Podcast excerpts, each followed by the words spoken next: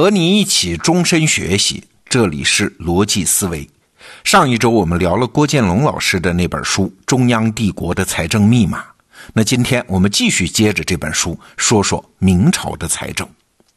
你有没有想过一个问题啊？为什么咱们中国人在白银时代他没有银元呢？都是用散碎的银两。在明清时代的商铺里面啊，一般都要备有称碎银子的秤。那如果遇到零头，还要现用剪子去剪银子。那既然银子的用量那么大，国家为什么不铸造银元呢？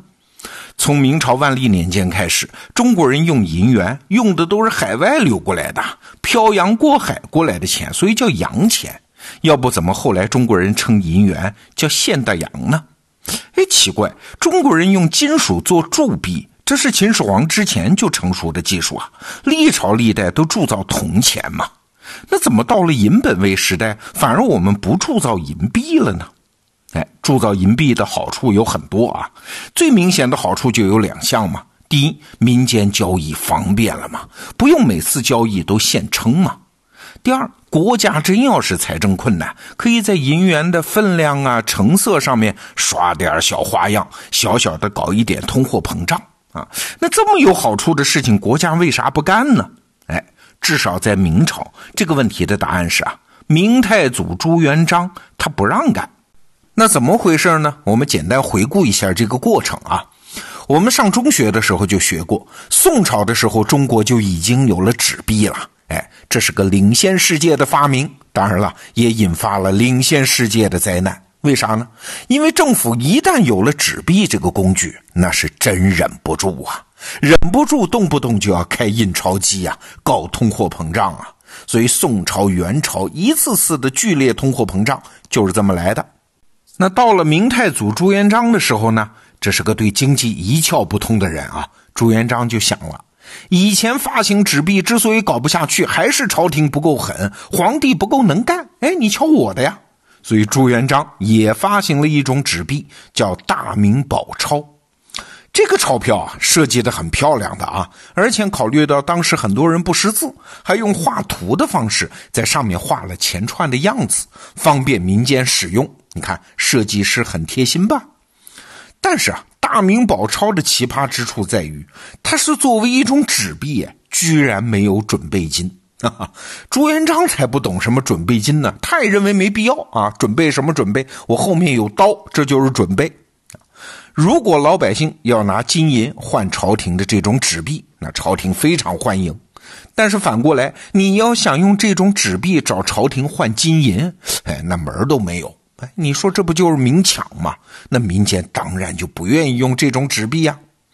不用没关系啊啊！这个纸币背后也不是一点东西都没有啊，给他背书信用的就是朱元璋的刀啊。朱元璋就规定啊，民间是不许用金银来交易的，也不许以物易物，你必须用铜钱或者是用这种纸币。那你说了，全天下都用我就用呗？哎，不是啊，不是什么时候都可以用的。比如说朝廷收税的时候就不可以用啊，交税你不能只交纸币啊。必须有百分之三十是用铜钱或者是金银，那你想老百姓就没辙了。为了凑交税用的金银和铜钱，只能花高价的纸币去买，那结果当然就是纸币大贬值啊！你也别以为只是民不聊生啊，官员也好不到哪儿去啊，也是官不聊生啊。本来明朝的官员的俸禄就不高。朱元璋觉得我还是可以再搞一点回来啊！要不你们拿工资的时候也别拿什么金银和铜钱了，甚至是粮食。哎，我也给你们发一点纸币，好不好啊？哎，朱元璋发工资一般要搭三成纸币进去。那到了明成祖的时候呢，这个纸币的比例就更高了啊！高官是四分米六分纸币，小官呢本来工资就低啊，所以客气一点，六分米四分纸币。那到了明宪宗的时候，官员的工资一品官实际上的月工资只有二十担米呀，比唐朝的七品官还要低呀。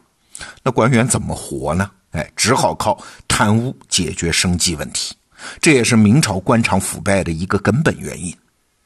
那听到这儿，你可能会说，这种搞法经济能不崩溃吗？还真就没有。为啥呢？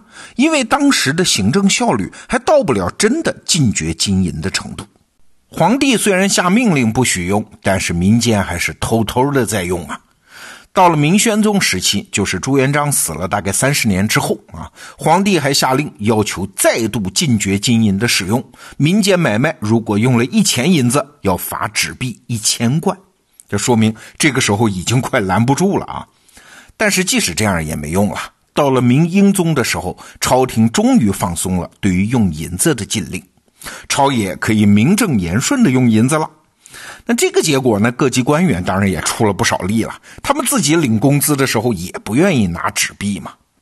但是啊，明朝这个王朝有一个特点，就是特别讲究组织啊，就是朱元璋定下来的事儿，尤其是写到祖训里面的事儿，后来的皇帝是绝对不敢明目张胆的废弃的啊。所以后来虽然可以公开用银子了，但是朝廷出面铸造银元这个事儿，他还是不敢干。啊，这就可以回答我们今天一开始提出来的那个问题了：为什么那么长时间中国人只能用碎银子，没有自己铸造的银元，而要用国外的现大洋？啊，就是这个原因。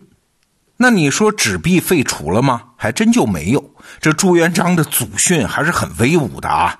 这张大明宝钞在货币市场上，那跟废纸是一样的。但是在皇帝看来呢，还是有一点礼节性的、礼仪性的。逢年过节，皇帝还会装模作样的向大臣发放这种宝钞作为赏赐啊。这个礼节一直保留到了最后。但是纸币作为朝廷的一个财政工具，算是彻底失效了。你听到这儿，也许会觉得很憋屈啊。这大明朝的经济，这不就给毁了吗？哎，没有，恰恰相反。啊，正是因为这么折腾了一道，大明朝的民间经济反而空前繁荣。为啥呢？你想啊，此前的朝代，比如说汉代，他要搞通货膨胀，他是有方法的。比如说铸造分量不足、成色不足的铜钱，搞通货膨胀。那宋代呢，就会滥发纸币，搞通货膨胀。但是明朝政府一开始就把自己的纸币给玩崩溃了啊，而朱元璋又特别自信的搞了一条祖训，不许用金银。以至于后来的明朝皇帝，他根本没有机会重建中央财政对于货币的信用啊，所以只能把货币的职能交给了天然的贵金属，就是金银呐。散碎流通的金银虽然效率不高，但是中央政府做手脚的空间非常小，所以明朝没有通货膨胀。哈哈。结果是啥呢？两条啊，就是我们刚才讲的。第一，明朝政府失去了一张财政上的王牌，偷偷摸摸搞通货膨胀的机会是再也没有了。你别觉得这一定是好事啊，通货膨胀当然是坏事儿但是在那个时代，这也是政府高效率的筹集资源、应对突发危机的重要手段啊。而明朝的中央朝廷是没有这个手段的。那第二呢？这就是好消息了，民间金融体系摆脱了政府的摆布，变得更加的健壮。那到了明代的后期，民间经济是空前繁荣，所以啊，这是个因祸得福的故事。同样的情节大反转啊，在明朝的历史上还有一次。刚建国的时候，朱元璋是恨透了苏州松江一带的老百姓，为啥呢？因为这块地方原来是张士诚的地盘。张士诚在这块地方很得民心的，这朱元璋就不高兴了啊！当皇帝之后呢，就拼命的给这个地方的老百姓加税，每亩要收三十五升粮食，是其他地方的几十倍！苏州一个府交纳的税收，有时候比一个省的税收都要高。那这对江浙地区来说，这到底是好事还是坏事呢？哎，后来的事实证明，哎，没准是好事为啥？因为种地肯定是活不下去的嘛，税太重了，所以很多人干脆放弃了土地去经商，有的成了城里人，有的成了手工业者。所以啊，明朝的江浙地区不仅有发达的商业意识，也有较高的文化修养啊。江浙一带不仅变得更加富裕，也成了文化的核心区。明清两代，江浙一共出了二百零二名状元，而朱元璋重点迫害的苏州府就独占三十五名啊！这朱元璋在天有灵啊，估计想破脑袋也想不明白，为什么当初的刻意惩罚反而成了苏州人的机会。今天我们讲的是两个初衷很坏，但是结果还不错的故事。哎，为什么会是这样呢？哎，因为朱元璋想要的那种超级权力，他只会一味蛮干嘛。